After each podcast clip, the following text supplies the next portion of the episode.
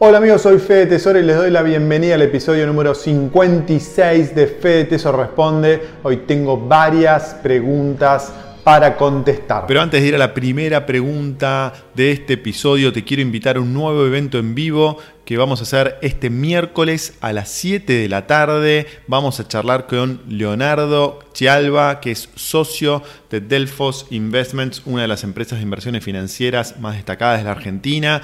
Leonardo es experto en inversiones financieras y vamos a hablar de oportunidades de inversión en acciones y bonos y fondos y activos inmobiliarios y commodities tanto en Argentina como en el exterior. Qué mejor persona para hablar de ese tema que con Leonardo, que es realmente un especialista en el tema. Así que te espero este miércoles, 7 de la tarde, en vivo por acá por el canal de YouTube. Ahora sí, vamos con la primera pregunta de este episodio 56.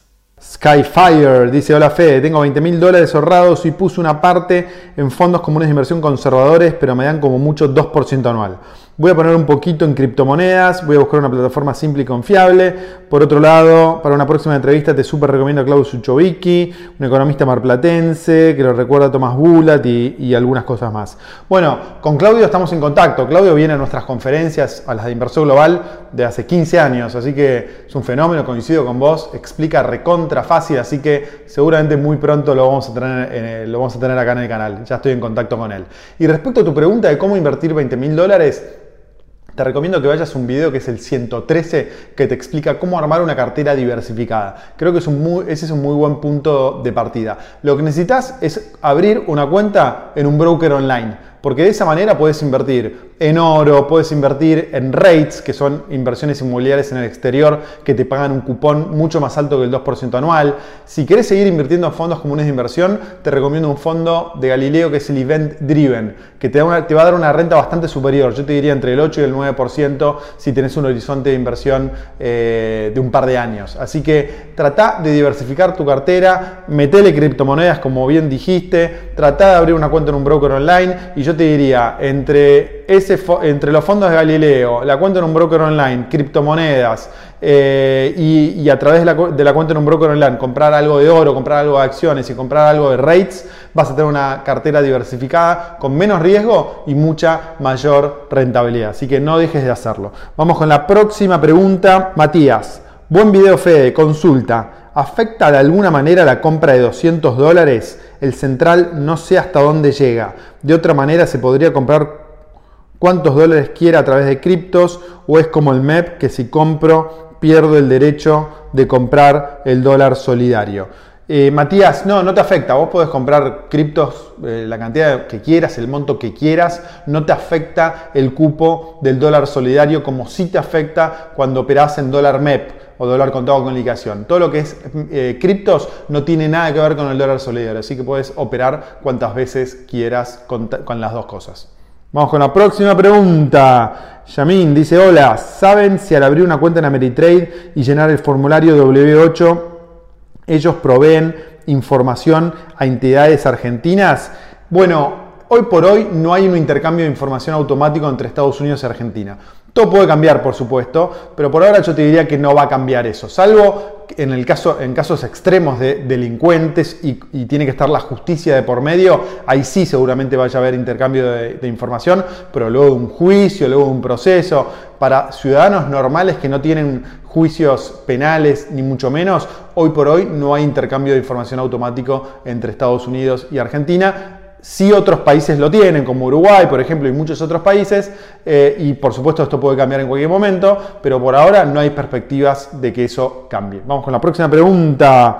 Dice Leandro, Fede, ¿podrías hacer un pequeño video explicativo de formas para fondear un broker en el extranjero sin tener cuenta bancaria en ese país? Gracias y saludos. Bueno, hay muchas preguntas como las de Leandro. La verdad que no da para un video entero porque es bien simple el tema. Si no, si no tenés una cuenta bancaria en el extranjero, que eso es lo primero que necesitas y es lo más fácil, ¿por qué? Porque en ese caso podrías transferir desde tu cuenta bancaria en la Argentina a tu cuenta bancaria en Estados Unidos sin ningún problema. Pero si no tenés esa cuenta bancaria, tenés pocas posibilidades. La primera es transferir los activos directamente, la acción o el bono que compres. Para eso tenés que abrir una cuenta en un broker online argentino que te permita transferir las acciones a un broker online del extranjero. Es caro, en general te están cobrando comisiones que pueden llegar a 100 dólares, por lo tanto tenés que buscar muy bien algún broker que no te cobre tanto y que te lo permita hacer, no todos te, te los permiten hacer. La otra posibilidad es operar con brokers argentinos que te permiten abrir una cuenta en el exterior. Hay varios. Invertir online es uno, portfolio personal es otro, Quiena es otro y seguramente me estoy olvidando algunos otros. Esos son algunos que te permiten operar eh, desde Argentina en el exterior. Seguramente ahí te hagan comprar em, bonos con eh, dólar contado con liquidación, con bonos contado con liquidación, con dólar contado con liquidación. Compras bono acá y vendes en el exterior. Esa es una posibilidad. Y la otra es operar con brokers o plataformas online que te permiten transferir eh, el dinero comprando y vendiendo bitcoins. Aquellos que son suscriptores de Inversor Global tienen acceso a una plataforma que se llama Pocket, que es una muy buena alternativa. Hace poco contesté una pregunta sobre otra plataforma que se llama Uphold y hay algunas otras más. Eh, esa es la tercera alternativa que tenés. Así que son tres alternativas principalmente, más que eso no hay.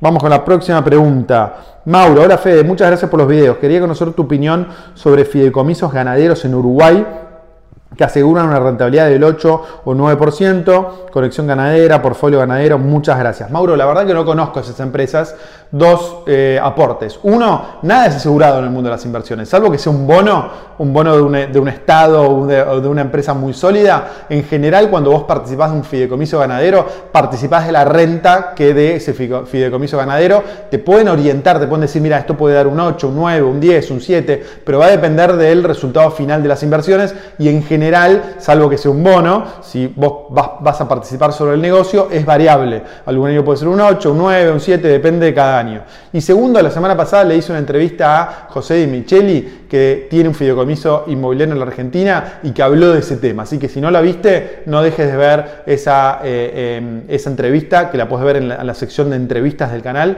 donde te va a dar elementos para poder, poder juzgar si el fideicomiso es una buena idea o no es una buena idea. Vamos con la próxima y última pregunta. Fernando dice Federico, buen día. Tengo duda sobre dónde va el dinero en pesos cuando compro criptomonedas. Inicialmente los pesos se lo queda el exchange. ¿Y dónde evalúo esos pesos? ¿Cómo ingresa al círculo Bitcoin o cómo respalda el valor de la criptomoneda? Muchas gracias Fernando. Fernando, en realidad lo que vos estás haciendo, eh, le estás comprando el Bitcoin o la criptomoneda a otra persona y esa persona te lo vende en pesos. Por lo tanto, los pesos van a esa otra persona.